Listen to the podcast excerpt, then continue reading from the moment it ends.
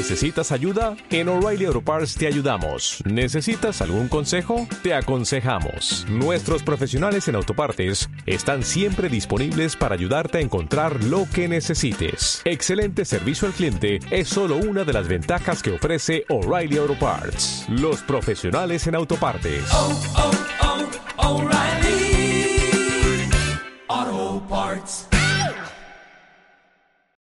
Bienvenidos a la clase de esta semana. En esta clase vamos a terminar con Malaquías y en la clase pasada hablamos de la doctrina del diezmo cuando estuvimos hablando en Malaquías, la última clase de Malaquías. Y tomamos algo de tiempo para ver lo que Malaquías le estaba diciendo a Israel y por qué Dios les prometió una maldición. No estaban dando el diezmo y la ofrenda, no estaban diezmando y ofrendando. También vimos a detalle la ley de los diezmos y algunas ofrendas y también hablamos de cómo es una vergüenza el que los ministros de hoy en día lo enseñen como algo que aplica a ti, ya que en Gálatas 3:13 vemos que Cristo se hizo maldición por nosotros, lo que significa que no podemos ser puestos bajo maldición hoy, si estamos en Cristo. Malaquías 3 te pone bajo maldición si no diezmas y ofrendas. Además, vimos que los diezmos iban dirigidos a gente en específico, en tiempos específicos, en lugares específicos. Los judíos que procuran seguir la ley hoy en día no diezman, porque no hay un templo y no hay levitas. Se necesita usar la imaginación para enseñar la ley del diezmo para hoy. Ahora, en lugar de diezmarle a sacerdotes, se nos exhorta a ser generosos y dar específicamente a los pobres. ¿Por qué? Porque bajo el programa de Israel había un diezmo dado a los pobres, y hablamos de este diezmo que se daba cada tercer año a los pobres. En Gálatas 2.10 ¿Recuerdas cuando Pedro y Pablo se reunieron y Pablo dijo, Cristo me dio una revelación, ya no estamos bajo la ley y que Pedro y los demás le dijeron a Pablo que se asegurara de enseñar a darles a los pobres? ¿Por qué? Porque sin la ley de los diezmos, ¿cómo se les ayudaría a los pobres? Y Pablo dijo que procuró con diligencia hacer esto. A donde quiera que Pablo iba enseñó generosidad, y esto es lo que la gracia nos enseña a hacer. Efesios 4:28 dice el que hurtaba no hurte más, sino trabaje haciendo con sus manos lo que es bueno, para que tenga que compartir con el que padece necesidad. El propósito de que trabajemos y ganemos dinero es primero proveer para tu familia. Primera de Timoteo 5.8 dice si alguno no provee para los suyos y mayormente para los de su casa, ha negado la fe y es peor que un incrédulo. Porque Dios te ha dado la responsabilidad de proveer para tu familia. Así que estamos para proveer para nuestra familia y luego para los pobres y otras personas. Trabajamos para no causar ofensa al mundo y poder proveer para nuestra familia y para aquellos que están en necesidad. No trabajamos para diezmar a sacerdotes, cosa que hacía Israel. Pero bueno, eso vimos en la clase pasada y hoy vamos a continuar donde nos quedamos. Malaquías 3:13, que dice, Vuestras palabras contra mí han sido violentas, dice Jehová, y dijisteis, ¿qué hemos hablado contra ti? Sus palabras habían sido violentas, soberbias y obstinadas, Podemos ver esto a lo largo del libro. Israel y los sacerdotes habían sido obstinados hacia Dios. Dios les decía, han hecho el mal delante de mí, y ellos respondían, ¿de qué estás hablando Dios? Y le sacaban la vuelta al problema. Dios les decía, vuestras palabras contra mí han sido violentas, y ellos, ¿qué respondieron? ¿Qué hemos hablado contra ti? ¿Cuándo dijimos algo contra ti? Estaban tachando a Dios de mentiroso, a pesar de que Dios todo lo ve y todo lo sabe, y les dijo esto, ellos no le creyeron, no confiaban en él, se ponían a discutir con él. No te creemos, Dios, pruébanos que te hemos fallado. Como que no eran muy inteligentes, ¿verdad? Dios no miente y él no exagera. Si él dice algo, es lo que es. En este versículo vemos una vez más que Israel estaba exhibiendo su soberbia. ¿Qué palabras violentas habían dicho? Siguiente versículo. Habéis dicho, por demás es servir a Dios. Los sacerdotes llegaron al punto de decir, ah, es vanidad, está por demás servir a Dios. Y es interesante porque esto es lo que creen muchas personas en la iglesia. No le ven la utilidad o el beneficio a servir a Dios, van a la iglesia y dicen, pues no obtuve nada más que unas palabras. ¿Y quién dijo que debías obtener algo? ¿Quién te dijo que te iban a dar algo? Y la gente juzga el dónde se congrega basándose en si obtendrán algo a cambio o no como si ellos fueran el centro del universo y Dios estuviera para servirles a ellos. No es así. Pero bueno, los sacerdotes estaban diciendo por demás es servir a Dios. ¿qué aprovecha que guardemos su ley y que andemos afligidos en presencia de Jehová de los ejércitos? Ellos decían, hemos hecho lo que nos pidió y no obtuvimos nada a cambio. ¿De qué aprovecha entonces? Y aquí vemos el verdadero motor de su servicio, la autogratificación. Ya vimos que lo que hacían no lo hacían al pie de la letra de la ley, no hacían lo que la ley se supone que debía enseñarles. Ofrecían sacrificios con defectos, se quedaban con los diezmos, no estaban cumpliendo con la ley correctamente. Sin embargo, pensaban que estaban haciendo las cosas bien, cuando solamente estaban sirviendo a Dios de dientes para afuera. Dios dijo que sus palabras contra él habían sido violentas. Malaquías 3:14, ¿qué aprovecha que guardemos la ley y que andemos afligidos en presencia de Jehová de los ejércitos? En Malaquías vemos a gente religiosa que dice estamos andando humildemente delante de Dios, clamamos a Él. Sin embargo, Dios dice, sus clamores son vacíos, porque claman para que les ayude, pero no hacen lo que les digo. Era el clamor de alguien que solamente quiere algo de ti el clamor de un mendigo y no de alguien que realmente quiere servirte porque sea lo correcto. La frase de dientes para afuera que acabamos de usar no aparece en la Biblia, sin embargo la idea sí, en Isaías 29, 13, 14 y en Marcos 7, 5, 6. Vamos a leer Isaías 29, 13 y 14. Dice, Dice pues el Señor, porque este pueblo se acerca a mí con su boca y con sus labios me honra, pero su corazón está lejos de mí y su temor de mí no es más que un mandamiento de hombres que les ha sido enseñado. Por tanto, de aquí que nuevamente excitaré yo la admiración de este pueblo con un prodigio grande y espantoso. Y esto está hablando de juicio, debido a que lo honraban con sus labios solamente, pero sus corazones estaban lejos de él, él los iba a juzgar. En Marcos 7, 5, 7 Jesús dijo lo mismo acerca de la gente religiosa de su tiempo, los fariseos y los escribas. Él les dijo lo mismo que Isaías 29. Marcos 7, 5 al 7 dice, le preguntaron pues los fariseos y los escribas, ¿por qué tus discípulos no andan conforme a la tradición de los ancianos, sino que comen pan con manos inmundas? Respondiendo él, les dijo, hipócritas, bien profetizó de vosotros Isaías, como está escrito, este pueblo de labios me honra, mas su corazón está lejos de mí, pues en vano me honran, enseñando como doctrina mandamientos de hombres. Cuando Jesús vino había todo un sistema de adoración en el templo, y esta gente dijo Tenemos todo este sistema, ¿por qué tu gente no sigue las tradiciones? Y Jesús le respondió Porque esas tradiciones no son la ley de Dios. Al seguir sus tradiciones hacen vanos los mandamientos de Dios. Ellos adoraban a Dios en vano mediante sus mandamientos de hombres. Y hay mucha gente religiosa que hace esto mismo. Hablan palabras religiosas, hablan palabras piadosas, sin embargo su corazón está lejos. Y no es que estos fariseos y escribas no tuvieran una pasión por ser el pueblo privilegiado por Dios, sino que no tenían el corazón de hacer lo correcto según la palabra de Dios, según la voluntad de Dios. Preferían envanecerse en ellos mismos a confiar en el Señor. Ahora, bajo la gracia, Dios remueve todo lo que tú puedas hacer para hacerte ver bien. Bajo la gracia no hay nada que hagas para merecer tu salvación, Bajo la gracia no hay nada que puedas hacer para decir que tú obtuviste alguna posición o privilegio, y bajo la dispensación de la gracia no hay nada que puedas hacer para colocarte en un nivel espiritual más alto que alguien más eh, dentro del cuerpo de Cristo. Es por eso que es tentador para la gente decir, pues voy a agregar este sistema religioso para hacerme lucir mejor. Eso no es honrar la voluntad de Dios en esta dispensación, eso es hacer la doctrina para esta dispensación inválida. Esta gente en Marcos 7 estaba bajo el sistema de la ley, así que debía estar cumpliendo la ley. Sin embargo, Jesús dijo en Mateo 23, 23 que sí, estaban dando sus diezmos y ofrendas, pero no estaban juzgando según verdad, no estaban mostrando misericordia y no tenían fe. Su corazón estaba lejos, y la ley les enseñaba esto. Sí, todos estaban circuncidados en la carne, pero la ley decía que debían circuncidar su corazón también. La idea es que no se trata de la circuncisión física, ya que ésta era solo un símbolo, sino la circuncisión interna por la que estaban comprometidos a servir a Dios como su pueblo escogido. Y aquí vemos el principio de Malaquías 3 siendo enseñado en el ministerio terrenal de Jesús. Y puede que identifiques este problema en tu propia experiencia. Por ejemplo, ¿qué prefieres? ¿Que tu pareja te sirva esperando recibir algo a cambio diciendo haz esto por mí porque yo hice esto por ti? ¿O que te sirva debido a que te ama y es lo correcto? son cosas completamente diferentes. Un niño al que se le dice que haga algo y no lo hace hasta que se le amenaza, y luego lo hace de mala gana, entiendes el motivo de ese niño, ¿no? Solo lo hace porque trae el cinturón o la varita en la mano. no lo hacen porque sea lo correcto. Efesios 6.1 dice, Hijos, obedeced en el Señor a vuestros padres, porque esto es justo, esto es lo correcto. Ese es el motivo correcto.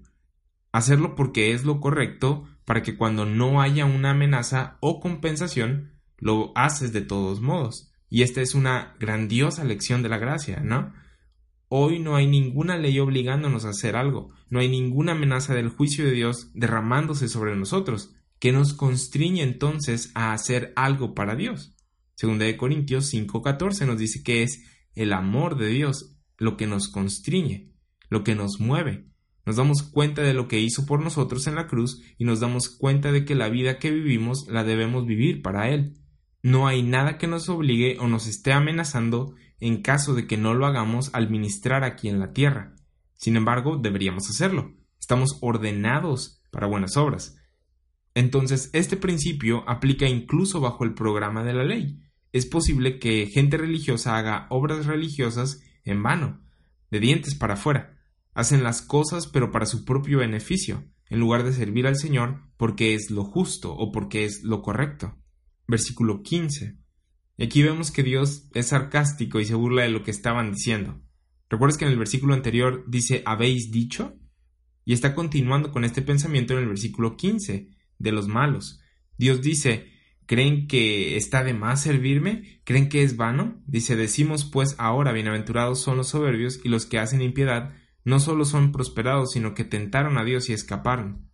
Ellos estaban mirando la prosperidad de los impíos y decían, míranos, Parece que se están saliendo con la suya. Dios no nos está castigando y aquí estamos nosotros andando humildemente delante de Dios. Estamos sacrificando animales a Dios y no obtenemos nada a cambio. ¿Cuál es el beneficio? Por demás es servir a Dios.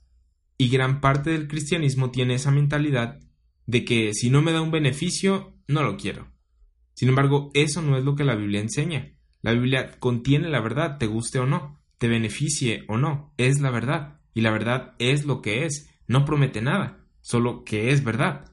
Ahora, es por la gracia de Dios que venimos a la Biblia y aprendemos que Dios nos ha dado un montón de cosas gratuitamente, de beneficios. Sin embargo, el cristianismo no debería de ser anunciado como esto es algo atractivo para ti, porque no es así. La piedad no es algo atractivo para el mundo. Mucha gente comparte cosas como sigue a Jesús, Él era la persona más amable y más linda. Sin embargo, ¿has leído todo lo que dijo Jesús? No siempre era amable.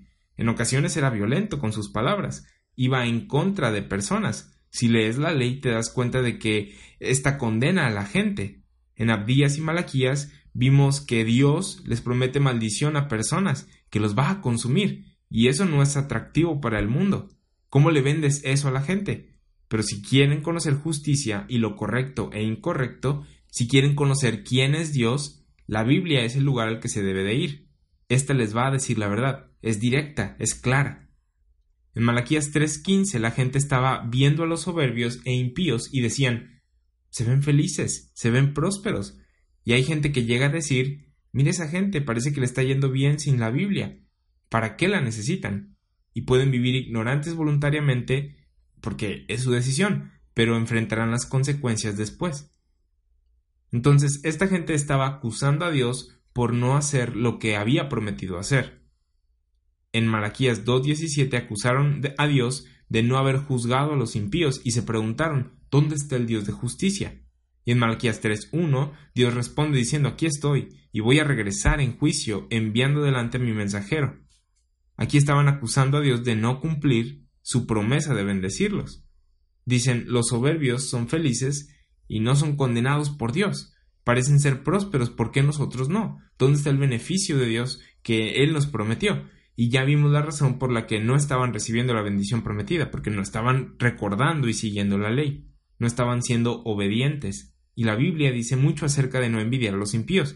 Vamos a ver unos cuantos versículos acerca de esto.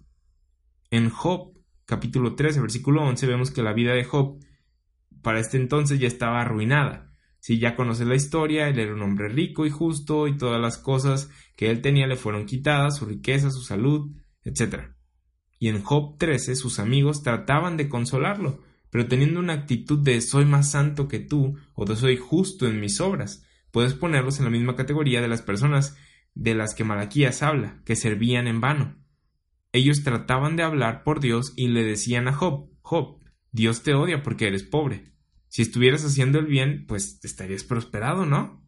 Pero en Job 13:11 dice, de cierto su alteza os habría de espantar y su pavor habría de caer sobre vosotros. Está hablando de la alteza de Dios, ¿eh? Versículo 12. Vuestras máximas son refranes de ceniza y vuestros baluartes son baluartes de lodo. Está hablando de que no recuerdan cómo es que Dios piensa y opera, la voluntad de Dios. Versículo 13. Escuchadme y hablaré yo, y que me venga después lo que viniere. Dijo, que suceda lo que suceda, no pongan palabras en la boca de Dios. Versículos 14 al 16 dice, ¿Por qué quitaré yo mi carne con mis dientes y tomaré mi vida en mi mano? He aquí, aunque él me matare, en él esperaré. No obstante, defenderé delante de él mis caminos, y él mismo será mi salvación porque no entrará en su presencia el impío. Sus amigos querían que él confesara sus pecados, y Job dijo, si yo no hice nada. Job sabía que no había hecho nada para merecer eso. Lo que estaba diciendo era, pues que suceda lo que suceda. Sus amigos estaban poniendo palabras en la boca de Dios diciendo, Dios te está maldiciendo porque hiciste algo que no quieres confesar.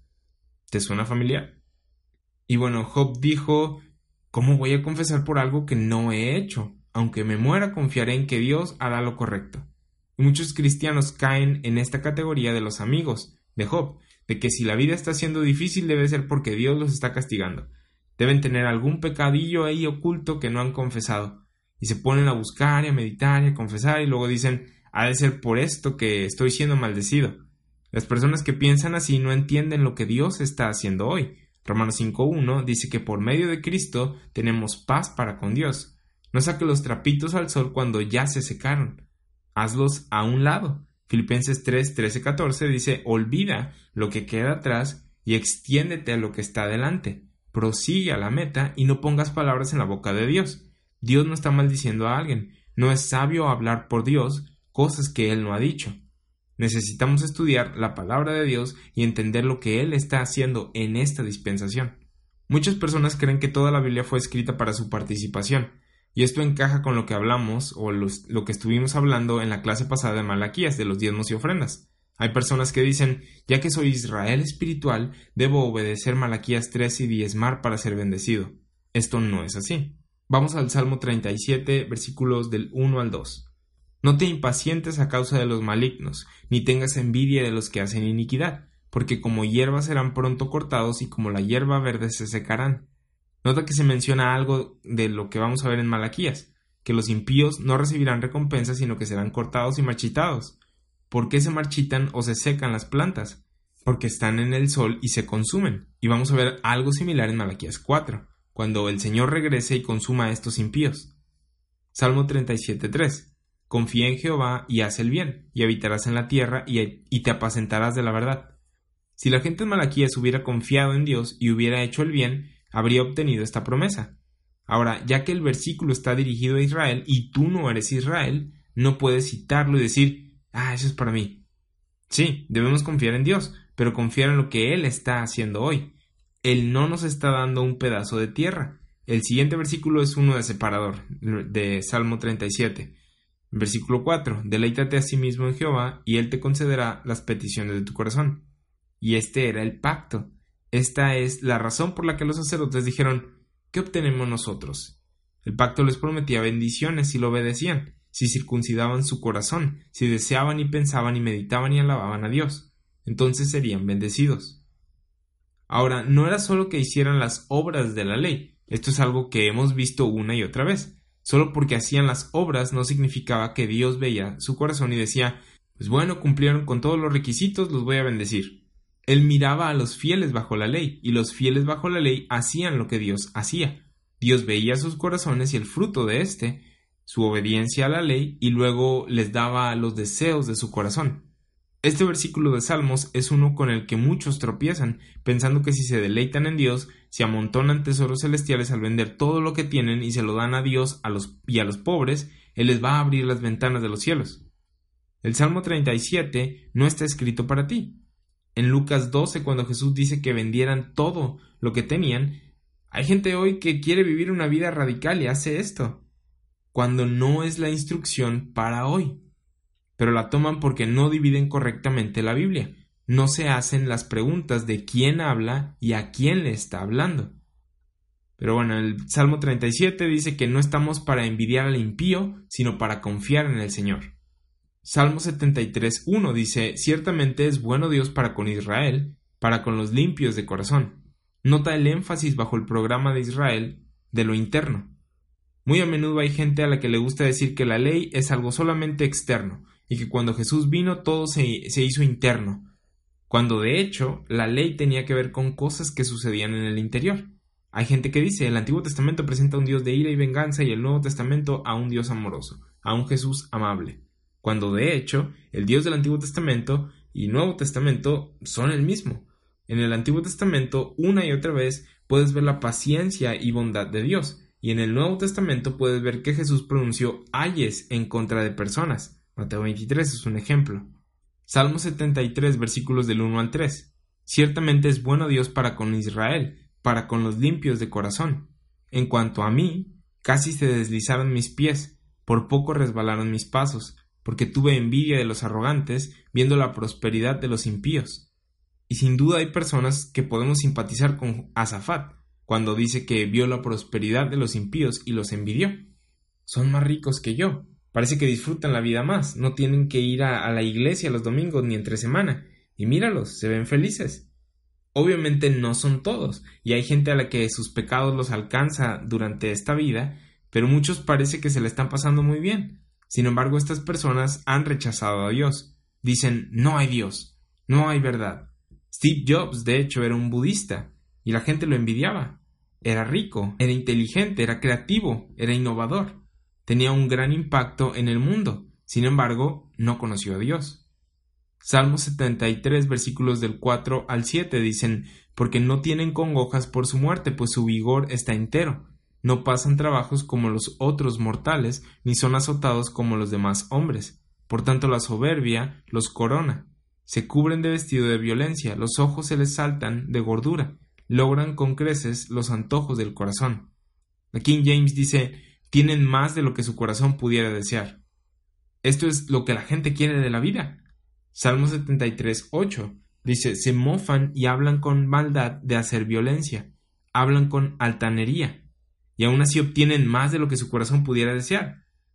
Versículo 9. Ponen su boca contra el cielo y su lengua pasea la tierra. Vamos a brincarnos al versículo 16. Dice, cuando pensé para saber esto, fue duro trabajo para mí. Fue duro para él que quería servir a Dios y confiar en Dios. ¿sí? Porque parecía que la gente que no servía a Dios recibía todas estas bendiciones. Dice que le fue duro pensar en ello. Versículo 17, Salmo 73. Hasta que entrando en el santuario de Dios comprendí el fin de ellos. Hay verdades del mundo que nos dice la Biblia y la gente rechaza. Esto es que hay un juicio después de esta vida y otra verdad que rechazan es que Dios es real, que hay un estándar de justicia, que necesitamos salvación ya que el pecado es un problema presente para la humanidad. Entonces él entró al santuario de Dios y entendió el fin de ellos. Versículo 2. Ciertamente los has puesto en deslizaderos, en asolamientos, los harás caer. ¿Cómo han sido asolados de repente? Aquí está Saf viendo cómo los impíos tienen más que él, y al recordar el juicio de Dios se dio cuenta de cuál es el fin de ellos. Es en este punto en el que la gente de Malaquías debía estar al preguntarse de qué servía servir al Señor. Ellos no dedujeron que el que sirve a Dios recibe justicia. El beneficio de servir a Dios lo vemos en Proverbios 11:4, que dice, no aprovecharán las riquezas en el día de la ira, mas la justicia librará de la muerte. La justicia es un beneficio.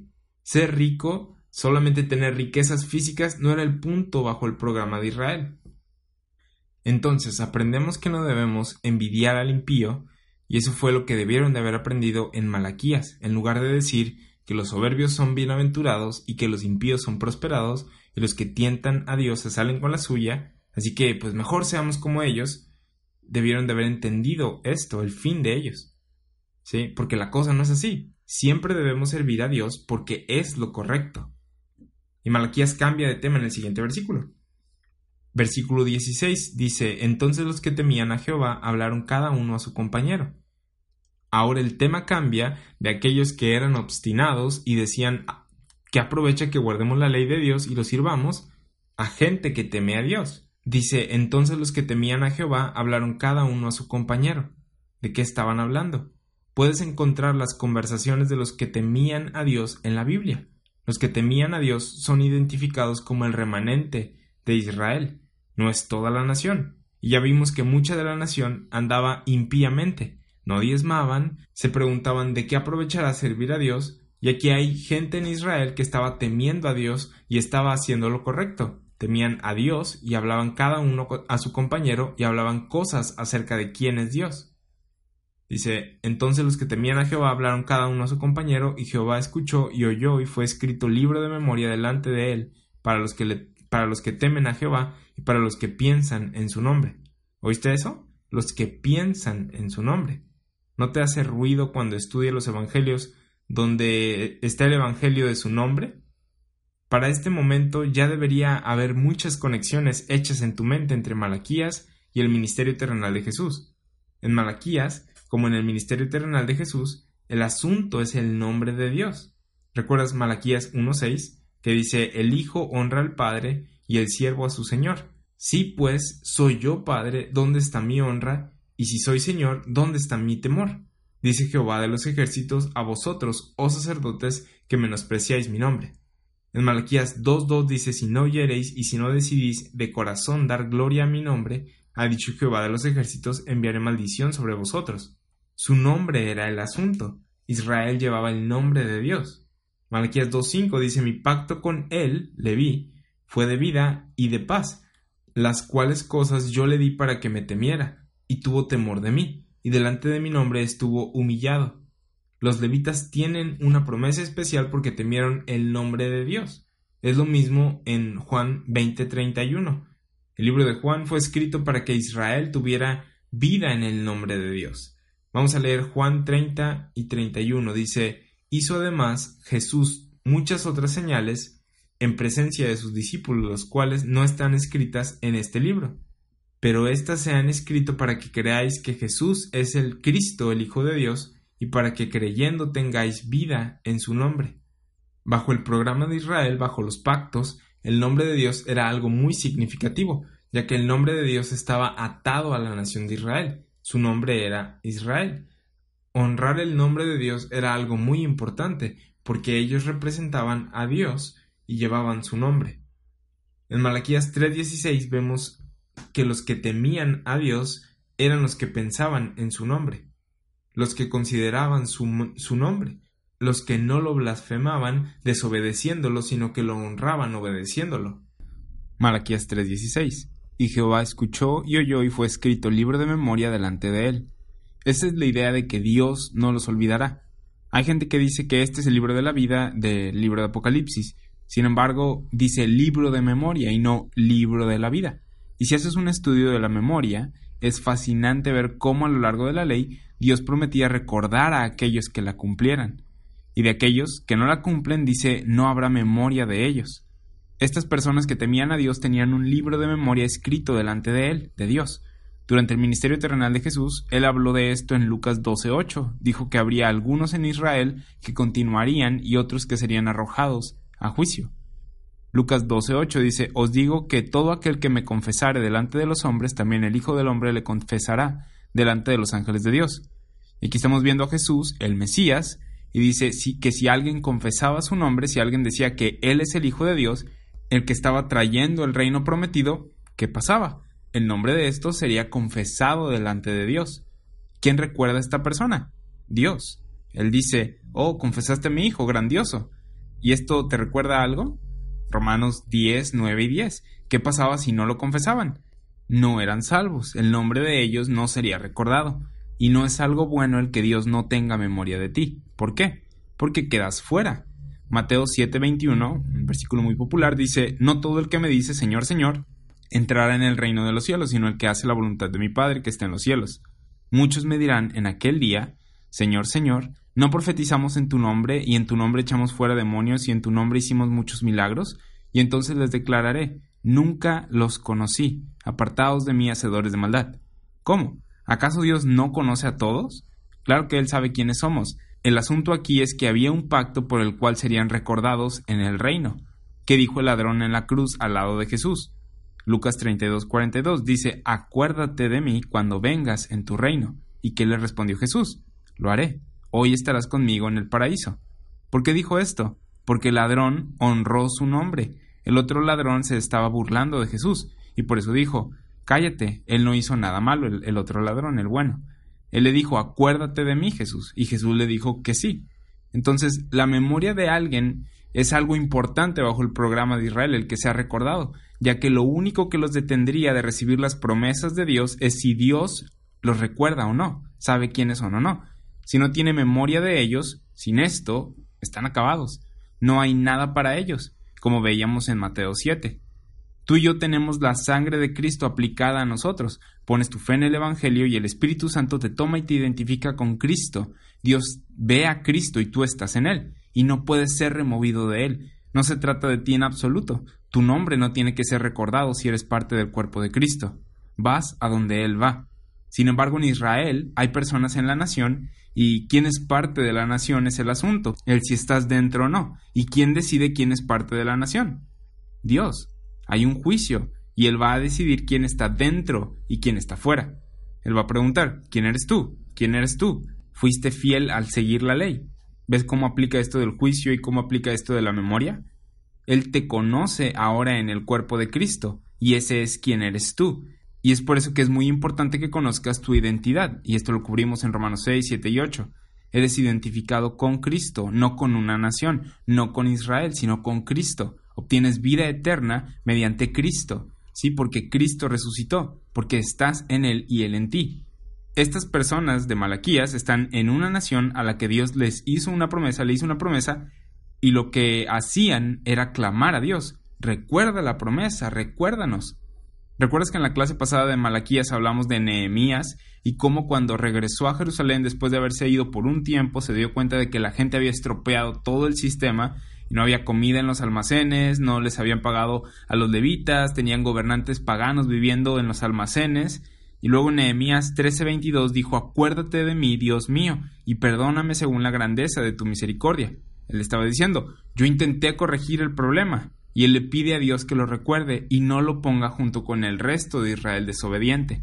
Esa es la idea del libro de la memoria que vemos en Malaquías 3:16, que fue escrito delante de Dios para los que temen a Jehová y que piensan en su nombre. Lo que estamos viendo es una separación en Israel de los que dicen no aprovechen nada servir a Dios y aquellos que temen al Señor. Había una división en Israel, misma división que vemos en el ministerio terrenal de Jesús, en Mateo, Marco, Lucas y Juan. Él dijo en Lucas 12, 51, 53, ¿pensáis que he venido para dar paz en la tierra? Os digo, no, sino disensión, división, porque de aquí en adelante cinco en una familia estarán divididos, tres contra dos y dos contra tres. Estará dividido el padre contra el hijo y el hijo contra el padre, la madre contra la hija y la hija contra la madre, la suegra contra la nuera y la nuera contra la suegra. ¿De qué está hablando? Se refería que aquí estaba Israel y discernía entre el trigo y la cizaña, él discerniría quién es el justo y quién es el injusto, quiénes recibirían la promesa y quiénes no, a quiénes va a recordar y a quiénes no. Él estaba dividiendo para identificar al verdadero Israel. Recuerda que en Romanos 9:6 dice, no todos los que descienden de Israel son israelitas. Y eso no es algo nuevo de Pablo, es algo de lo que los profetas hablaron, pero en Romanos 9 Pablo habla de quienes reciben las promesas que Dios hizo y dice, recuerden, no todos los que son de Israel o descienden de Israel son israelitas. En otras palabras, no todos en Israel recibirán las promesas. Solo porque alguien diga, ah, yo soy judío, y pueda rastrear su linaje hasta Abraham, no significa que va a recibir las promesas. Se debe discernir entre Israel justo e Israel injusto, y Malaquías está enseñando este principio. Segunda de Pedro 3 es otro ejemplo. Aquí Pedro está lidiando con la manada pequeña que seguía al Mesías, y en segunda de Pedro se habla más que cualquier otro libro del Nuevo Testamento acerca de la memoria. En 2 de Pedro 3, 1, 2 dice, Amados, esta es la segunda carta que os escribo, y en ambas despierto con exhortación vuestro limpio entendimiento, para que tengáis memoria de las palabras que antes han sido dichas por los santos profetas y el mandamiento del Señor y Salvador dado por vuestros apóstoles. Pedro no dijo, recuérdenme que predico el misterio. Pablo sí dijo que se acordaran de él porque él predicaba el misterio en 1 Corintios 11.2 y Colosenses 4.18. Pedro dijo, recuerden a los profetas, recuerden la ley, recuerden lo que el Mesías enseñó. En 2 de Pedro 1 se habla varias veces de que entrarán al reino y recordarán o harán memoria de estas cosas, porque si no recuerdan la ley, si no recuerdan qué es lo que hará que entren al reino, Dios no los va a recordar está ese pacto con estas personas. Según de Pedro 3.9, el Señor no retarda su promesa como algunos tienen por tardanza, sino que es paciente para con nosotros. Puedes predicarle según de Pedro 3.9 a los sacerdotes de Malaquías, que preguntaron al final del capítulo 2, versículo 17, ¿dónde está el Dios de justicia? Encaja, ¿no? Estaban diciendo, ¿de qué aprovechará servir a Dios? Estamos cansados de esperar. ¿Dónde está la promesa? Pedro dice, el Señor no retarda su promesa, la promesa dada a Israel, según algunos la tienen por tardanza, sino que es paciente para con nosotros, no queriendo que ninguno perezca, sino que todos procedan al arrepentimiento. Pero el día del Señor vendrá como ladrón en la noche. ¿De qué está hablando Malaquías? Habla de prolongar la promesa y de la venida del día del Señor. Los sacerdotes preguntaron, ¿dónde está el juicio de Dios? ¿De dónde está el, el día del juicio? Y Malaquías dice, vendrá, pero aún no. ¿Acaso no entendían que entre más se tardaba Dios en traer juicio, más tiempo tenían para arrepentirse? Eso es lo que Pedro está enseñando aquí en 2 de Pedro 3.9. 2 de Pedro 3.10 dice, pero el día del Señor vendrá como ladrón en la noche, en el cual los cielos pasarán con gran estruendo y los elementos ardiendo serán deshechos. Esto de los elementos ardiendo y siendo deshechos está en Malaquías 4, es fuego. Segunda de Pedro 3, 10, 12, y la tierra y las obras que en ella hay serán quemadas, puesto que todas estas cosas han de ser deshechas por fuego. ¿Cómo no debéis vosotros andar en santa y piadosa manera de vivir, esperando y apresurándoos para la venida del día de Dios, en el cual los cielos encendiéndose serán deshechos y los elementos siendo quemados se fundirán? Si vas a atravesar un horno de fuego, más vale que te estés comportando correctamente, ¿no? De lo contrario, no saldrás como una joya, oro o plata, sino como ceniza. Versículo 13 y 14 de 2 de Pedro 3. Pero nosotros esperamos, según sus promesas, cielos nuevos y tierra nueva, en los cuales mora la justicia, por lo cual, oh amados, estando en espera de estas cosas, procurad con diligencia ser hallados por Él, sin mancha e irreprensibles, en paz. Pedro enseña a que sean irreprensibles, a que no les hallen culpa. ¿Qué sucede en Malaquías? Dios haya culpa en Israel en cada capítulo del libro. Ellos preguntaban, ¿en qué no te hemos servido? Y él les responde, aquí. ¿Cuándo menospreciamos tu nombre? Y él les dice, aquí. Él había sido testigo, él era pronto testigo, les dice, y les estaba señalando sus faltas. Pedro dice, sean irreprensibles, sean sin falta. ¿Por qué? Porque si eres irreprensible, pues no va a haber problemas con Dios. ¿Ves cómo es muy diferente a la enseñanza de la gracia? Hoy Tú estás en Cristo por fe en el Evangelio y no se trata de si andas irreprensible o no, aunque deberíamos. No es una condición para estar en el cuerpo de Cristo. Malaquías 3:16 Entonces los que temían a Jehová hablaron cada uno a su compañero, y Jehová escuchó y oyó, y fue escrito libro de memoria delante de él para los que temen a Jehová y para los que piensan en su nombre. Dijimos que estos que temen a Jehová son los que piensan en su nombre. Y en el Salmo 70, Isaías 26 y Jeremías 12 podemos leer lo que estas personas pensaban y se decían entre sí. Isaías 26, 1 y 2 habla del remanente de Israel y dice, En aquel día cantarán este cántico en tierra de Judá. Fuerte ciudad tenemos, salvación puso Dios por muros y ante muro. Abrid las puertas y entrará la gente justa, guardadora de verdades. Ese es un nombre profético para aquellos en la nación que temen a Jehová, no para los injustos.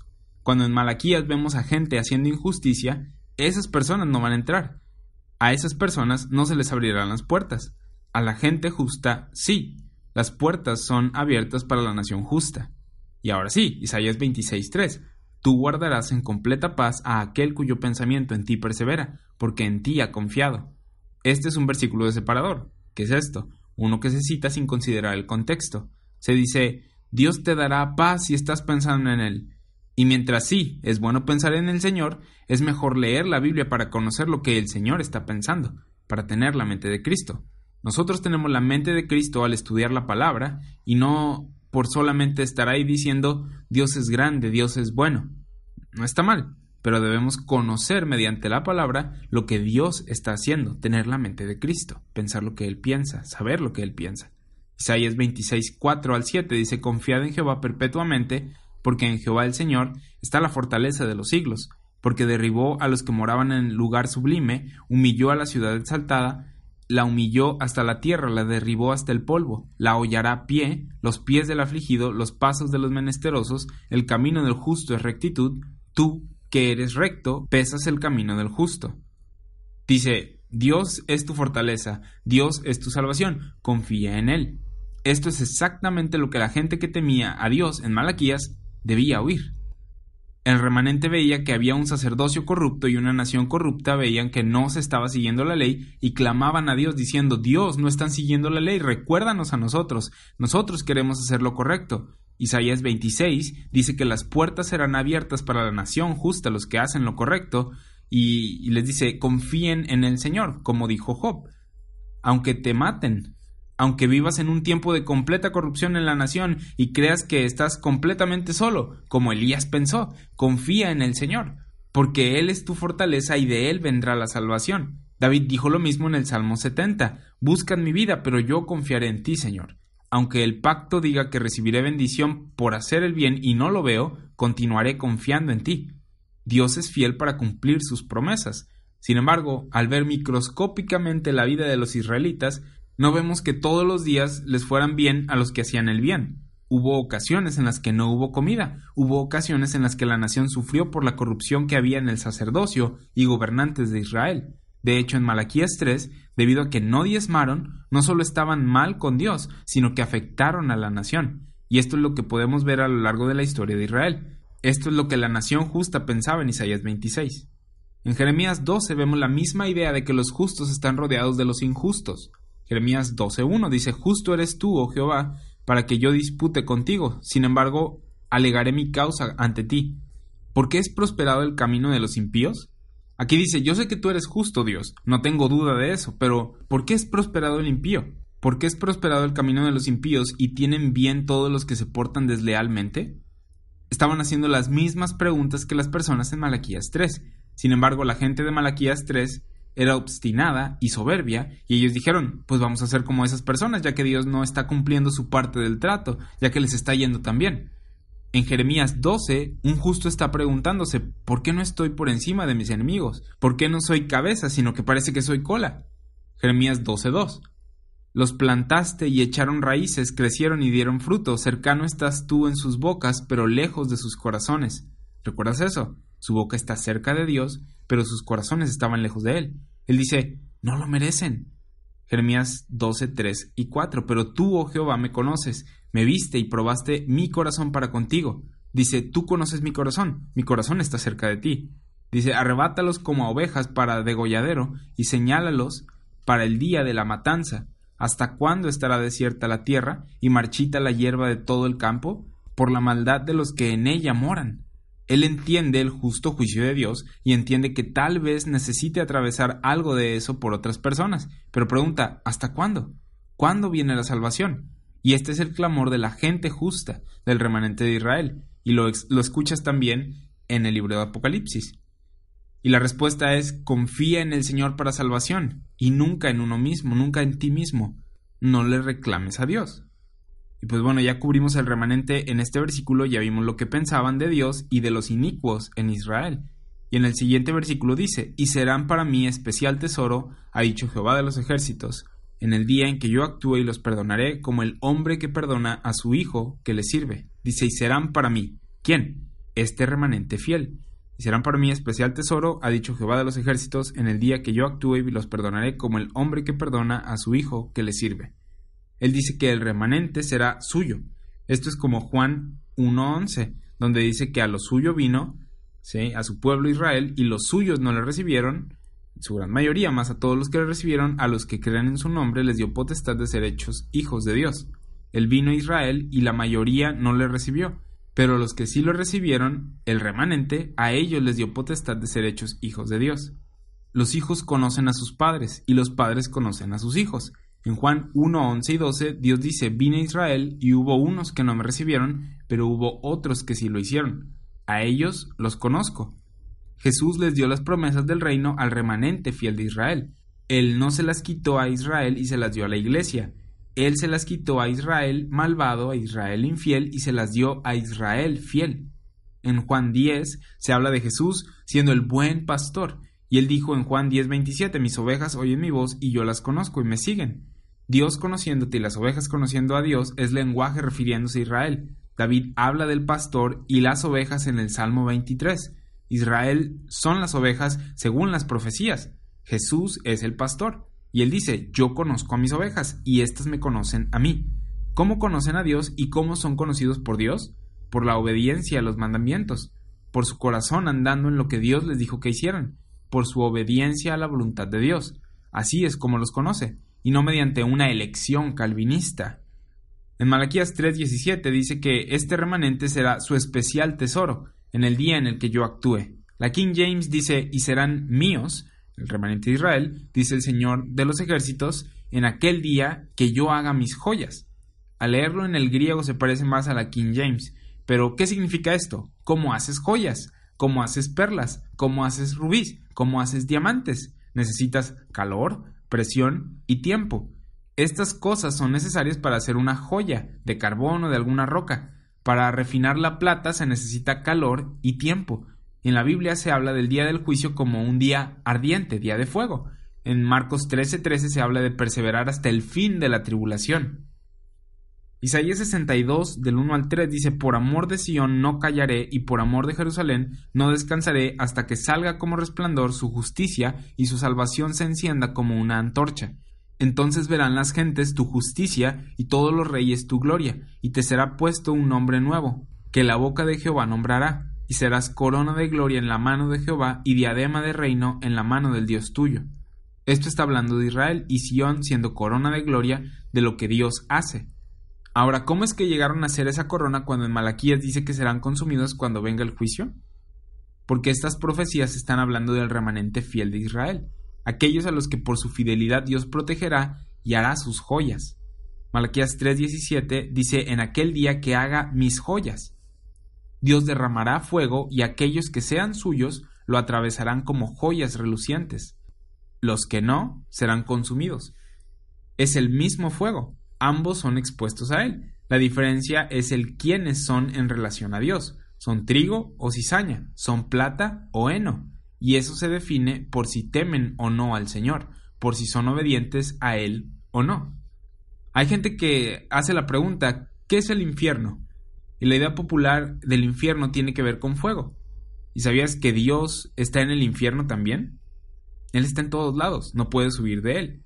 Salmo 139, versículos 7 y 8 dicen, ¿A dónde iré de tu espíritu? ¿Y a dónde huiré de tu presencia? Si subiera a los cielos, allí estás tú. Y si en el Seol, esta es otra palabra para infierno, hiciera mi estrado, he aquí, allí tú estás.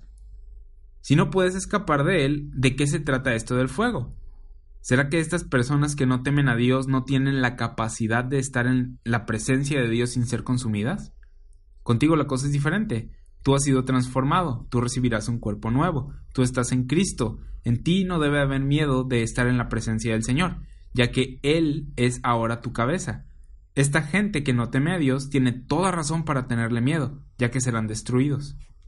En Lucas 21:19 Jesús le dice a Israel, a Israel fiel, con vuestra paciencia ganaréis vuestras almas. Les estaba diciendo que perseveraran hasta el fin, como en Marcos 13:13 dice. Habrá tribulación e ira, y tienen que perseverar a través de esto, es lo que les estaba diciendo Jesús. Habrá provisión y protección por el pacto, Salmo 23. Y al final de esto van a salir refinados, puros, van a salir como joyas relucientes. Malaquías 3:17 Y serán para mí especial tesoro, ha dicho Jehová de los ejércitos, en el día en el que yo actúe y los perdonaré. O sea, no serán consumidos por su juicio, serán exentos de este juicio, como el hombre que perdona a su hijo que le sirve. Este versículo, hablando de cómo Dios perdonará al remanente de Israel, como el hombre que perdona a su hijo que le sirve y cómo no perdonará al hijo que no le sirve, es el tema de muchas de las parábolas de Jesús. Puedes leer las parábolas de Jesús y ver cuando habla de su siervo fiel y de su siervo infiel. Está también la parábola del hijo pródigo. Muchas de las parábolas tenían que ver con esto. Eran para discernir quién era Israel fiel y quién no. Los fieles la oían y decían, Tienes razón, Señor, hay fieles e infieles entre nosotros. Los infieles en Israel creían que recibirían las promesas por tan solo ser Israel, y no entendían las parábolas. No entendían la idea de que tenían que ser fieles. Las parábolas eran como acertijos para que no entendieran. Y Jesús decía, el que tenga oídos para oír, que oiga. ¿Qué significa esto? Significa que estás pensando en Dios, entiendes lo que está haciendo y quieres hacer lo que está haciendo. No es nada más seguir un sistema esperando recibir bendición de Dios. Eso no es fidelidad. Eso no es entender quién es Él y cómo piensa. De eso se tratan las parábolas. Y esto significa que podemos acercarnos a la palabra de Dios en fe y entenderla. Y los que no creen, pues no la entienden.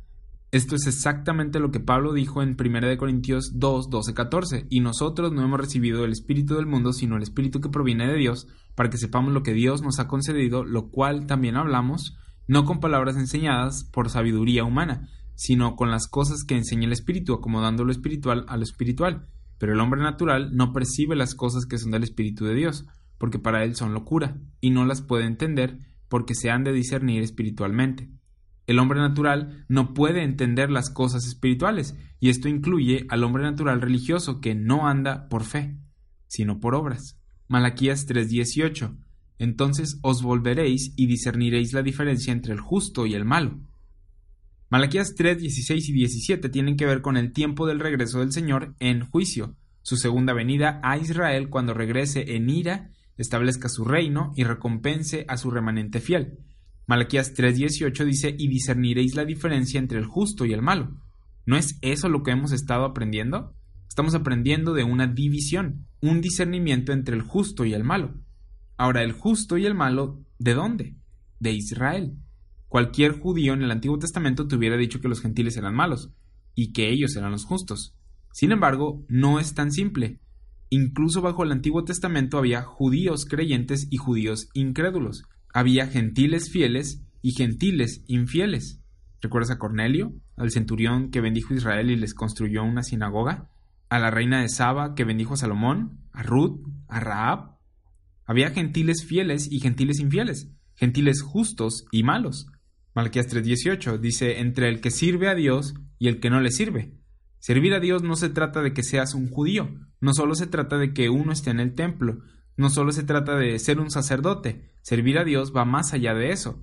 La gente de Malaquías decía, estamos sirviendo a Dios, somos sacerdotes. Sin embargo, no es tan simple. La pregunta es, ¿eres un sacerdote justo? ¿Temes a Dios? ¿O estás quebrantando la ley? ¿O eres obstinado? Eso es lo que debían aprender. Eso es exactamente lo que Jesús hace durante su ministerio terrenal.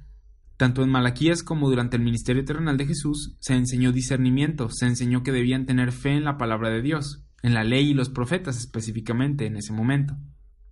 En Mateo 21:43 vemos a Jesús haciendo esto mientras lidia con los judíos injustos, Israel desobediente, y les dijo, por tanto os digo que el reino de Dios será quitado de vosotros y será dado a gente que produzca los frutos de él.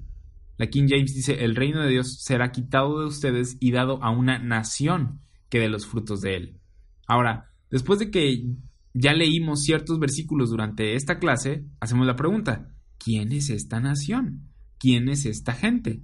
Es la gente justa o la nación justa de Isaías 26.2, la nación que teme al Señor, el remanente de Israel. En Lucas 12:32 Jesús le dice al remanente de Israel, sus discípulos que creen en él, no temáis, manada pequeña, porque a vuestro Padre le ha placido daros el reino.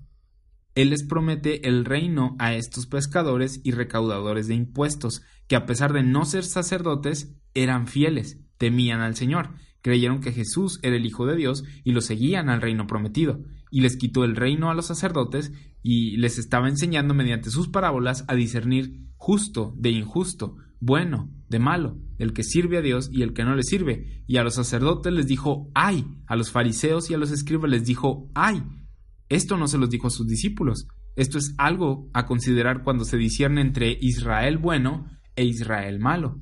En Lucas 12:51 Jesús dijo que había venido a traer disensión, división, a separar Israel bueno del malo. Vamos a Malaquías 4. Ahora debemos recordar que cuando leemos el versículo 1 del capítulo 4, que los números de los capítulos y los versículos no fueron inspirados por Dios. ¿A qué me refiero con esto? A que Dios no movió a los escritores originales a poner un número aquí y otro número acá. Hay ocasiones en la Biblia en las que te encuentras una división que no se justifica por el contexto en el que está, y debemos de ser cuidadosos con ello. Los capítulos y versículos están ahí como herramienta de localización y estudio. Así en lugar de decir vamos a la página 857, solo digo vamos a Malaquías 4.1 y tú puedes dar con el lugar. Aunque según había oído en el pasado, al no tener capítulos y versículos, la gente se veía obligada a conocer más su Biblia al punto de que cuando el predicador decía vamos a la carta a los filipenses, en la sección que habla del poder de la resurrección, la gente buscaba filipenses y daba con el lugar que hablaba del poder de la resurrección, que es el capítulo 3, porque estaba familiarizada con la carta. Así que no sé si fue tan buena idea agregar los capítulos y versículos, ya que la gente ya no tiene que conocer su Biblia para dar con las partes a tratar en algún servicio de iglesia. Pero bueno, vamos a regresar al tema. Te dije esto de que los capítulos y versículos no fueron inspirados por Dios, porque el capítulo 4 de Malaquías es una continuación del capítulo 3, así como el capítulo 3 es una continuación del capítulo 2.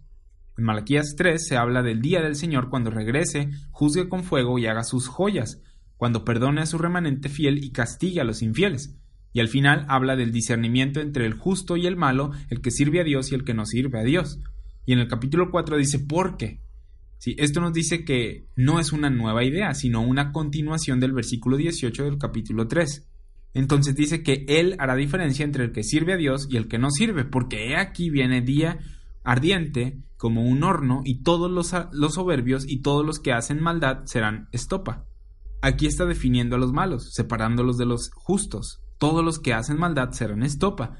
Aquel día que vendrá los abrazará, ha dicho Jehová de los ejércitos, y no les dejará ni raíz ni rama. Este día del que se habla en el capítulo 4 es el mismo día del que se habla en Malaquías 3.2, que dice, ¿y quién podrá soportar el tiempo de su venida? ¿O quién podrá estar de pie cuando Él se manifieste? Porque Él es como fuego purificador y como jabón de lavadores. Y hablamos del fuego purificador con el que Él va a venir en juicio. Este es el día del Señor, día de fuego. Estos versículos son temas de las parábolas de Jesús y vamos a cubrir rápidamente una en Mateo 13, la parábola del trigo y la cizaña. Esta parábola trata de corrupción dentro de la cosecha y Jesús dice, no se preocupen por eso, yo me voy a encargar de esto cuando regrese, consumiré la cizaña y lo que quede será lo que utilice. Mateo 13:36 dice, entonces despedida la gente, entró Jesús en la casa y acercándose a él sus discípulos le dijeron, explícanos la parábola de la cizaña del campo. Este era el caso cada que compartía parábolas. Jesús decía la parábola, no muchas personas la entendían, despedía a la multitud, pero la gente fiel se quedaba y él les decía, les voy a explicar la parábola a ustedes. ¿Por qué? Porque a ellos se les había dado el saber los misterios del reino de los cielos, mas a ellos, a Israel infiel, no se le había sido dado. Mateo 13:11. Mateo 13, 36 y 38 dice, acercándose a él los discípulos le dijeron, explícanos la parábola de la cizaña del campo. Respondiendo él les dijo, el que siembra la buena semilla es el Hijo del Hombre, el campo es el mundo, la buena semilla son los hijos del reino y la cizaña son los hijos del malo.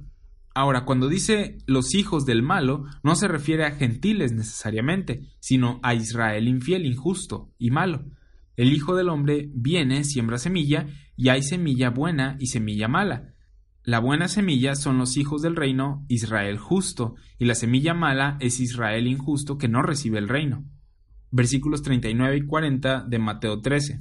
El enemigo que la sembró es el diablo, la ciega es el fin del siglo, y los segadores son los ángeles, de manera que como se arranca la cizaña y se quema en el fuego, así será en el fin de este siglo.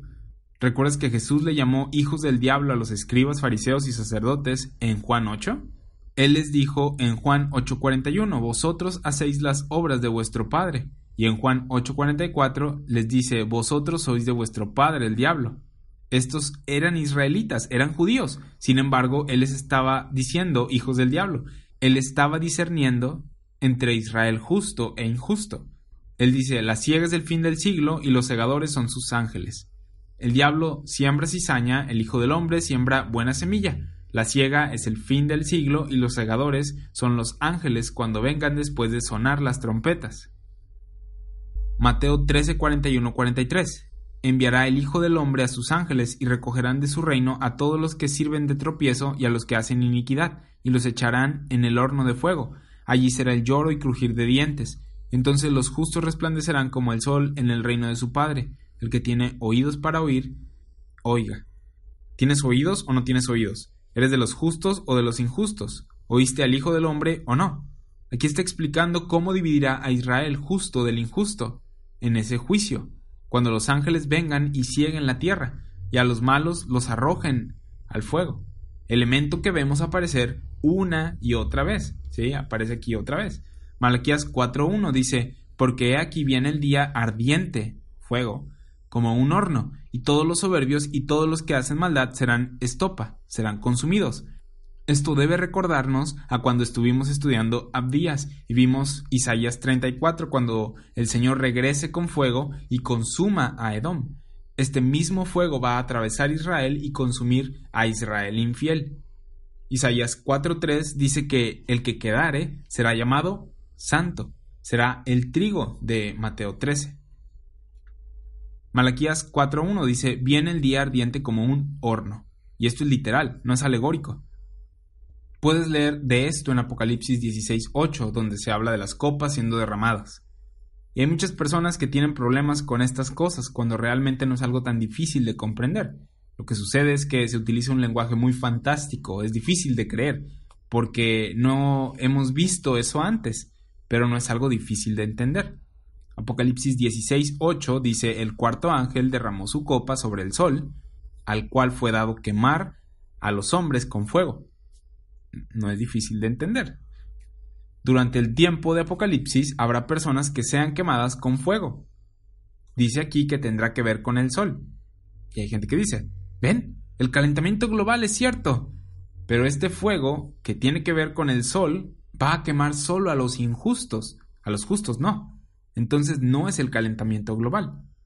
Esto es el fuego del que se habla en profecía en el fin del mundo cuando los ángeles sean enviados a cegar la tierra.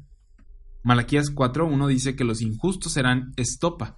Aquel día que vendrá los abrazará, ha dicho Jehová de los ejércitos, y no les dejará ni raíz ni rama. Esto de ni raíz ni rama es como decir cabeza y pies, joven y viejo, hombre y mujer. Es una manera de decir que en este juicio no hay acepción de personas. Todo el árbol será quemado. No serán quemadas solo las ramas y dejará la raíz todo el árbol será consumido y no podrá regresar más. Y sabemos que esto es lenguaje profético refiriéndose a personas. Recuerda que la Biblia es tu diccionario. Esta te define los conceptos hablados. Entonces, raíz y rama es lenguaje profético refiriéndose a personas. Los árboles se refieren a personas o reinos. Y esto te hará bien recordarlo porque en Romanos 11, Pablo, refiriéndose a Israel, habla de un árbol y de ramas y necesitamos saber de qué está hablando.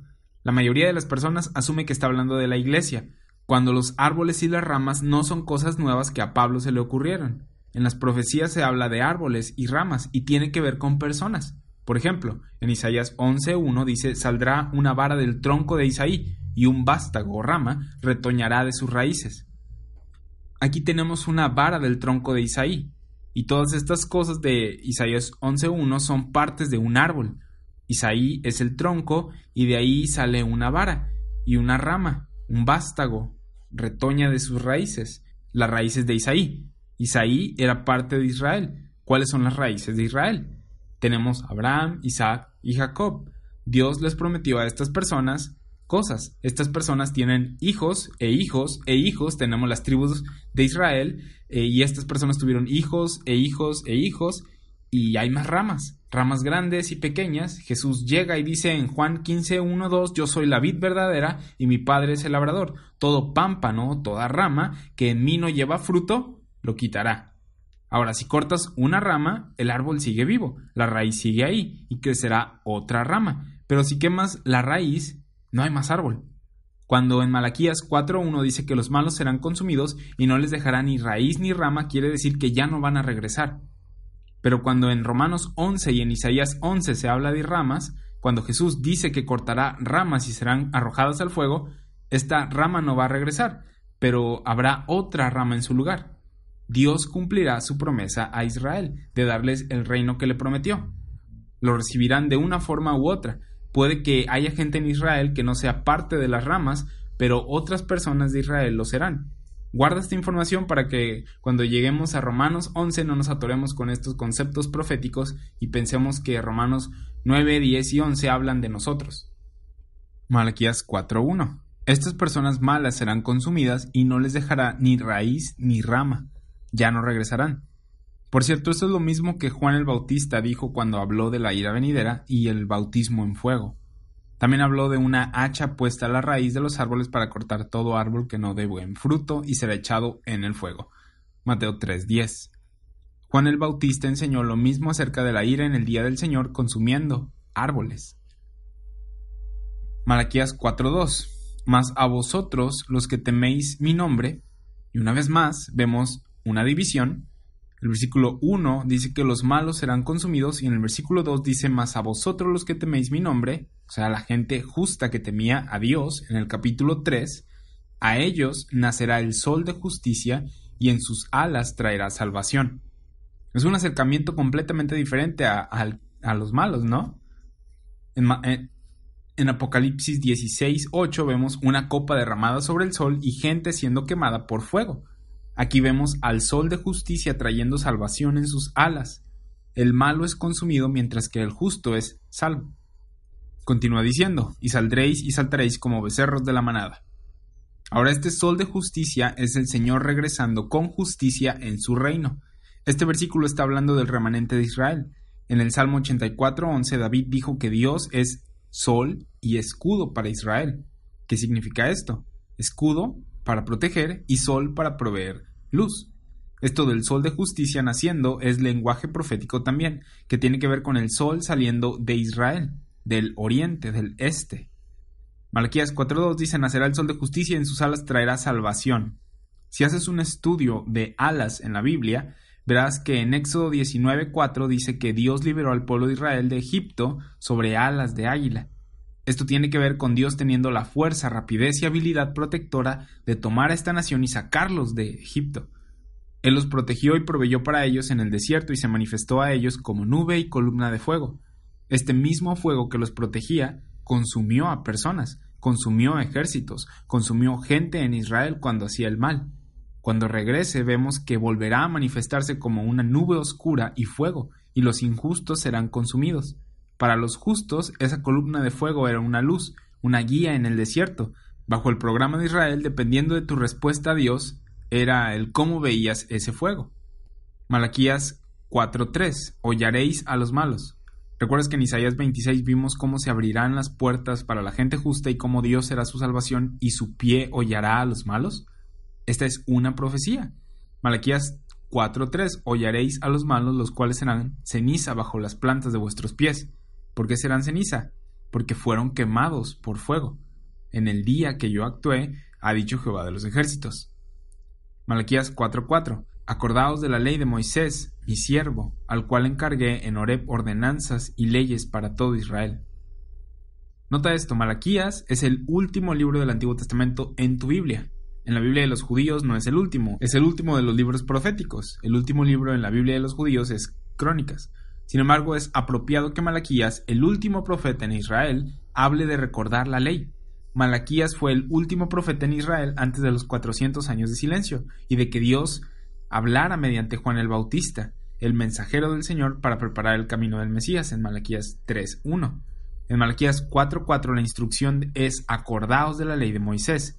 Ya habían pasado cientos de años desde que Dios había dado la ley y todavía quería que la cumplieran. No dudó y dijo bueno, pues tal vez esto de la ley no sea tan buena idea, ¿verdad? Voy a comenzar la iglesia ahora. No, la iglesia, el cuerpo de Cristo, era un misterio que tenía en mente desde antes de la fundación del mundo, pero no era tiempo de revelar este misterio todavía. La ley de Moisés había sido dada a Israel para que la cumplieran. Este es el tema de Malaquías. No que se deshagan de la ley, sino que se acordasen de la ley y la cumplieran. La ley dice que si hacías las cosas que decía, vivirías, y ese era el mandamiento. En Apocalipsis, la gente que es salva y tiene sus ropas blancas son las que temen a Dios y guardan sus mandamientos. Esto es lo que Malaquías dice, teme a Dios y sigue la ley, y estarás dentro de la nación justa. Por cierto, esto es lo mismo que Jesús dijo en Mateo 5:17. Él dijo, no penséis que he venido a abrogar la ley o los profetas. No he venido para abrogar, sino para cumplir. Jesús predicó la ley y los profetas. Él predicó el mismo mensaje de Malaquías. Mateo 5, 18 y 19. Porque de cierto os digo que hasta que pasen el cielo y la tierra, ni una jota ni una tilde pasará de la ley, hasta que todo se haya cumplido. De manera que cualquiera que quebrante uno de estos mandamientos muy pequeños, y así enseñe a los hombres, muy pequeño será llamado en el reino de los cielos. Mas cualquiera que los haga y los enseñe, éste será llamado grande en el reino de los cielos. Él les dice, si no la cumplen toda, no entrarán en el reino de los cielos. Jesús enseñó la ley en Mateo 5. En Mateo 19, 17, después de que le preguntaron cómo tener vida, él respondió, si quieres entrar a la vida, en la vida, guarda los mandamientos. Jesús no cambió la enseñanza de Malaquías 4.4. Acordaos de la ley de Moisés, o de Deuteronomio. La instrucción de Dios desde Éxodo hasta la revelación del misterio fue, cumple la ley. En Malaquías 4.4 la conclusión fue, recuerda los mandamientos y cúmplelos. Jesús dijo, cumple cada jota y tilde, cumple lo más pequeño de la ley y si le enseñas a alguien que no cumpla lo más pequeño de la ley, serás el más pequeño en el reino. Cuando en Mateo 22 un intérprete de la ley le preguntó a Jesús cuál es el gran mandamiento de la ley, él respondió, amarás al Señor tu Dios con todo tu corazón y con toda tu alma y con toda tu mente, y el segundo es amarás a tu prójimo como a ti mismo. Y en el versículo 40 dice, de estos dos mandamientos depende toda la ley y los profetas. Estaban teniendo una discusión acerca de la ley y le dijeron, ya que me dices que recuerde la ley, ¿cuál es el más grande mandamiento? Si voy a empezar, pues ¿cuál es el más grande? Y él respondió, ama a Dios y ama a tu prójimo. De estos dos mandamientos depende toda la ley y los profetas. O sea, tienen que cumplir todo lo que dicen la ley y los profetas. Él no estaba diciendo, amar a Dios y a tu prójimo reemplaza la ley. Él estaba diciendo, amar a Dios y a tu prójimo es la ley y tienes que hacerlo. Amar a Dios significa hacer todo lo que Él dice que hagas, en este caso, la ley. En Mateo 23, 2, Jesús les dijo a sus discípulos, en la cátedra de Moisés se sientan los escribas y los fariseos, el mismo Moisés al que le fue dada la ley. Mateo 23, 2. Así que todo lo que os digan que guardéis, guardadlo y hacedlo. Jesús estaba a punto de irse de este mundo y hubiera sido un buen momento para decir, ¿saben qué amigos? Esto de la ley no está funcionando. Comencemos la dispensación de la gracia ahora mismo. O como dicen algunos comentaristas, la enseñanza del nuevo pacto sin la ley. ¿Acaso estas personas no han leído Hebreos 8? La ley no es removida en el nuevo pacto, sino puesta en el corazón. Es sólo bajo la dispensación del misterio de Cristo que Pablo dice, no estamos bajo la ley, Romanos 6.14, la ley fue clavada a la cruz y fue quitada de en medio, Colosenses 2.14, no estás bajo la ley porque no puedes estar bajo maldición porque estás en Cristo, 2 Corintios 5.17, no estás bajo la ley porque moriste a ella, Romanos 7.4. Si no te consideras a ti mismo como muerto en Cristo, eres como todos los demás y estás sujeto a tus obras. Gloria a Dios por su gracia, por la cual podemos decir que pues, estamos crucificados con Cristo y muertos a la ley, al pecado y al mundo. Pero Jesús vino y enseñó la ley. Él dijo, hagan lo que los que están sentados en la cátedra de Moisés dicen que hagan. Santiago enseñó lo mismo en Santiago 2.8 cuando dijo que se cumpliera la ley real. Él dijo en Santiago 2.12, así hablad y así haced. ¿Hablar y hacer qué? Lo que la ley dice. Entonces, la ley de Moisés es el tema del 90% de la Biblia.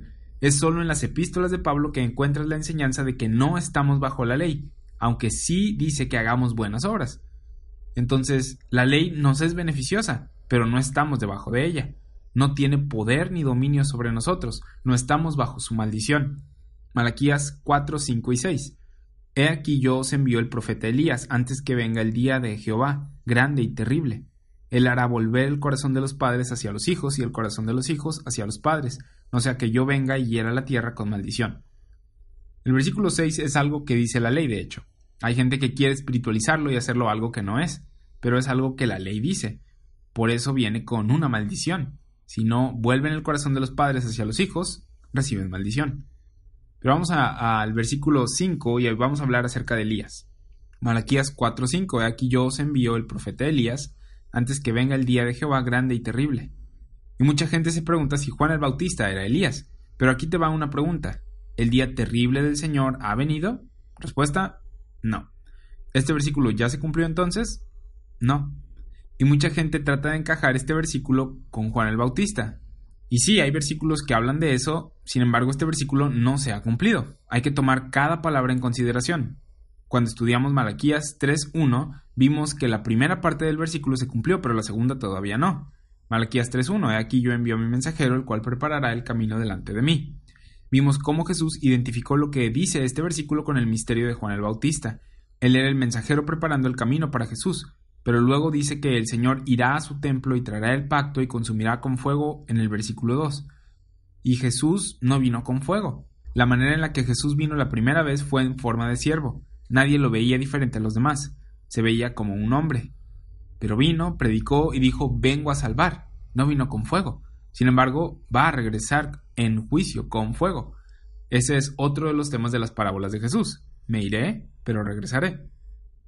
Cuando estábamos viendo el capítulo 3, visitamos Isaías 60 y nos dimos cuenta de que cuando Jesús citó esta escritura en Lucas 4, interrumpió parte de la profecía y dijo, esta parte se ha cumplido y la otra está por cumplirse. El año agradable del Señor se había cumplido, mas no la venganza. Es lo mismo en Malaquías 4:5. Dice, Elías vendrá antes que venga el día de Jehová grande y terrible. El día de Jehová grande y terrible no ha llegado. Hasta este día los judíos separan un lugar durante sus comidas de Pascua para Elías y tienen tradiciones de abrir la puerta buscando a Elías porque están esperando a que Elías venga porque esta escritura está por cumplirse antes de que el Mesías regrese. El problema es a quién identificarán como el Mesías. Ese va a ser el problema. Recuerden en Mateo 24, de que algunos dirán, allá está el Cristo, acá está el Cristo, y dicen, no les haga caso. Pero aquí dice que Elías vendrá antes del día del Señor. Elías vendrá y enseñará la ley. Él enseñará que se recuerde la ley y ahorita vamos a cubrir esto. Pero bueno, hay tres personas mencionadas en estos últimos versículos de Malaquías, Moisés, Elías y Jehová Dios. Lo curioso es que vemos a estas tres mismas personas en Mateo 17. ¿En dónde? En el monte de transfiguración. Moisés, Elías y Jesús. En Mateo 16, 28, Él les dijo a sus discípulos, de cierto os digo que hay algunos de los que están aquí y que no gustarán la muerte hasta que hayan visto al Hijo del Hombre viniendo en su reino. Y en el siguiente capítulo vemos cómo algunos de los discípulos, Pedro, Jacobo y Juan, ven a Jesús transfigurado junto con Moisés y Elías. No sé tú, pero esto se me hace a mí algo súper interesante. Pero bueno, en Lucas 1 podemos ver una conexión entre Elías y Juan el Bautista. Recuerda que Malaquías fue el último profeta mediante el cual Dios habló antes de que le hablara a Zacarías mediante un ángel y le dijera que tendría un hijo que sería el mensajero de Dios y que le prepararía el camino. En Lucas 1, 16, 17, el ángel habla de Juan el Bautista y dijo, y hará que muchos de los hijos de Israel se conviertan al Señor, Dios de ellos e irá delante de él con el espíritu y el poder de Elías, para hacer volver los corazones de los padres a los hijos, tal como Malaquías 4.6 dice, y de los rebeldes a la prudencia de los justos, para preparar al Señor un pueblo bien dispuesto.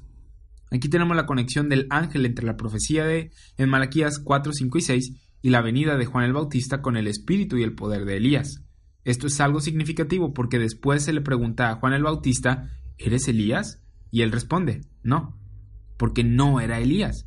Si me preguntas a mí si soy Elías, te voy a responder que no, porque no soy Elías. La reencarnación no es una doctrina bíblica.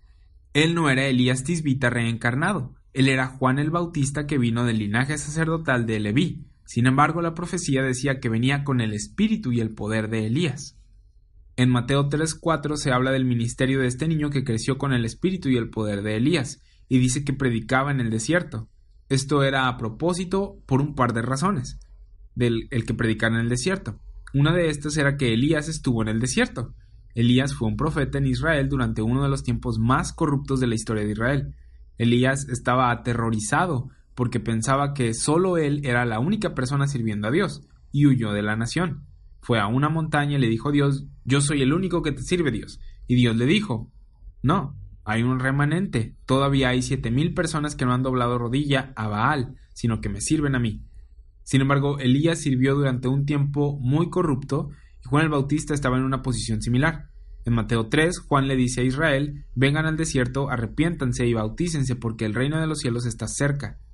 Y leímos Mateo 3.3 y vimos que es el cumplimiento de Isaías 40. Mateo 3:4 dice, y Juan estaba vestido de pelo de camello y tenía un cinto de cuero alrededor de sus lomos y su comida era langostas y miel silvestre. ¿Por qué está este versículo en la Biblia? En ningún otro lugar lees lo que la gente comía. No lees Pedro era pescador y desayunaba azucaritas. no, pero aquí dice que Juan comía langostas y miel silvestre. También dice que se vestía de pelo de camello y tenía un cinto de cuero alrededor de sus lomos. ¿Por qué dice esto? Lo dice para que hagas una conexión con Segunda de Reyes 1.8, donde puedes ver que Elías vestía lo mismo.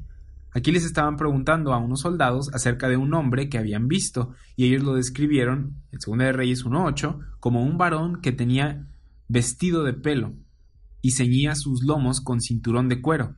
Entonces él dijo, es Elías Tisbita. Tenemos a Juan el Bautista vistiendo lo mismo, comiendo lo mismo, yendo al mismo lugar y diciendo las mismas cosas que Elías Tisbita. Qué interesante, ¿no? Es por eso que hubo gente que vio lo que estaba haciendo y si conocían las escrituras lo asociaban con Elías. Sin embargo, él no era Elías, sino que vino con el espíritu y el poder de Elías. En Juan 1.21, Juan dice que no es Elías, lo cual es cierto. Él no era tisbita, sino levita, él vino con el espíritu y el poder de Elías. Y lo que tenemos aquí es algo que muchas personas consideran como un error en la Biblia. Y la razón es porque no entienden que cuando Dios cumple profecías, lo hace en un ambiente en el que le da a las personas, a la nación de Israel, una elección. Esto no es fatalismo calvinista predeterminado, donde todo sucede a medida que Dios jala las cuerdas. Él opera en un mundo en el que la gente tiene elecciones que toma. Él dice, escoge vida, en la ley había un camino de bendición y uno de maldición, y él les dijo, escojan uno, pero les recomiendo que escojan el de bendición. Y en la misma ley donde les dijo que escogieran uno, les da una profecía de lo que sucederá. En la misma manera, en Malaquías 4, él da una profecía de lo que va a suceder, da una profecía de lo que sucederá en los últimos tiempos y durante el juicio en la venida del Señor. Sin embargo, hay una elección que Israel debe tomar. Deben decidir si reciben el reino, si reciben al Hijo de Dios o si lo rechazan. Dios no va a juzgarlos por algo que no han hecho. Y aquí tenemos a Juan el Bautista preparando el camino del Señor. Jesucristo viene y dice, yo soy el Mesías, síganme al reino que está cerca, y tuvieron la elección de recibirlo o no. En Juan 1, 21, 23, los sacerdotes y levitas, mismos personajes de Malaquías, llegan y le preguntan a Juan el Bautista, ¿qué pues? ¿Eres tú Elías? Y él dijo, no soy. ¿Eres tú el profeta? Y él respondió, no. Le dijeron, pues ¿quién eres? Para que demos respuesta a los que nos enviaron. ¿Qué dices de ti mismo? Y él dijo, Yo soy la voz de uno que clama en el desierto, enderezad el camino del Señor, como dijo el profeta Isaías. Él estaba diciendo, yo no soy Elías, y luego cita algo que el futuro Elías va a decir. Isaías 43, preparad camino a Jehová. Esto es lo que vemos que Elías va a hacer antes de que venga el día del Señor en Malaquías 4, 5 y 6. Juan 1, 24, 25, y los que habían sido enviados eran de los fariseos, y le preguntaron y le dijeron, ¿por qué pues bautizas si tú no eres el Cristo, ni Elías, ni el profeta? El profeta de Deuteronomio 18, 15. Juan 1, 26, 27. Juan le respondió diciendo, yo bautizo con agua, mas en medio de vosotros está uno a quien vosotros no conocéis. Este es el que viene después de mí, el que es antes de mí, del cual yo no soy digno de desatar la correa del calzado. Y luego dice en Juan 1.31, yo no le conocía, mas para que fuese manifestado Israel, por esto vine yo bautizando con agua. Juan bautizó en agua para identificar al Mesías a Israel, para que Israel supiera quién es el Mesías, para manifestarlo a Israel, como dice Juan 1.31.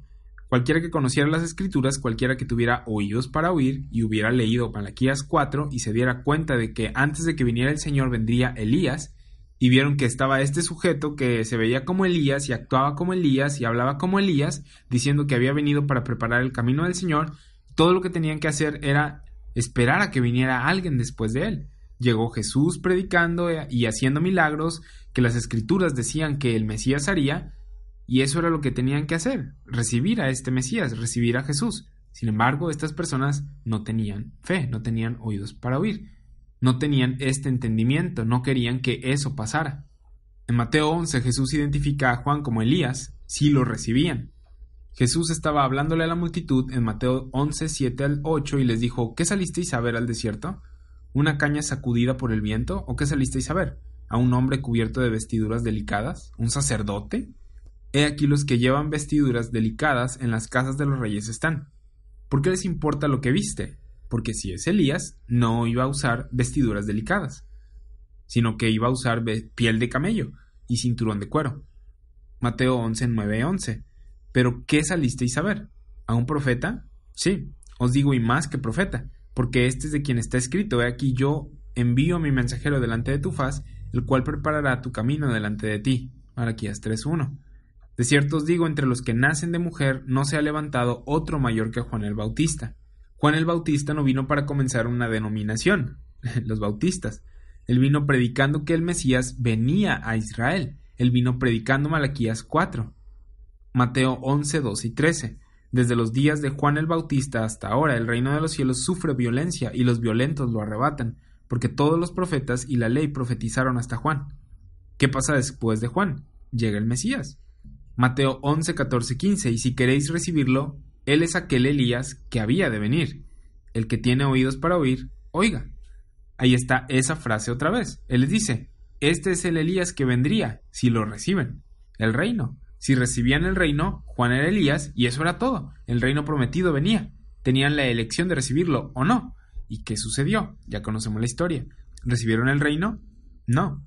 Le cortan la cabeza a Juan el Bautista, crucifican al Mesías, Jesús resucita, envía al Espíritu Santo, este llena a los apóstoles, se les da otra oportunidad a Israel, sin embargo ellos rechazaron, persiguieron y mataron a los apóstoles, así que no eran diferentes a las personas de los días de Malaquías, estaban corrompidos, rechazaron el reino y lo que debió haber pasado es Malaquías 4.1, el regreso del Señor en venganza ardiente para consumir a los malos y preservar a los justos. Sin embargo, ¿qué vemos que sucede? Que él regresa, pero le muestra gracia a Pablo y comenzó la dispensación del misterio de Cristo. ¿Sí? Pero bueno, Jesús les dijo, si reciben el reino, Juan es Elías. De lo contrario, no lo reciben y viene el juicio. Y lo que vemos es que el reino es pospuesto. En Hechos 3:19 vemos que Pedro dice, arrepentidos y convertidos para que sean borrados vuestros pecados, para que vengan de la presencia del Señor tiempos de refrigerio. Él les dijo, arrepiéntanse para que el Señor regrese y restaure todo. Sin embargo, no lo hacen, lo rechazan y hay un cambio de dispensación. Entonces Jesús dijo que si recibían el reino, Juan sería Elías, pero no lo hicieron y Malaquías 4 se cumplió parcialmente y la otra parte está por cumplirse. En Hechos 2.16 Pedro dice que estaba viviendo en los postreros días, en los últimos días. Él dice, mas esto es lo dicho por el profeta Joel. Y si lees Joel, el profeta Joel habla del reino, habla de la ira de Dios siendo derramada, del reino siendo establecido, y Pedro dice, esto es aquello dicho por el profeta Joel. ¿Qué pasó justo después de Hechos 2 y 3? Rechazaron el reino y Dios interrumpió ese programa de Israel con la dispensación del misterio de Cristo. Aquello fue puesto en pausa. Si la dispensación del misterio no hubiera comenzado, la ira de Dios habría sido derramada y el reino establecido por fuerza.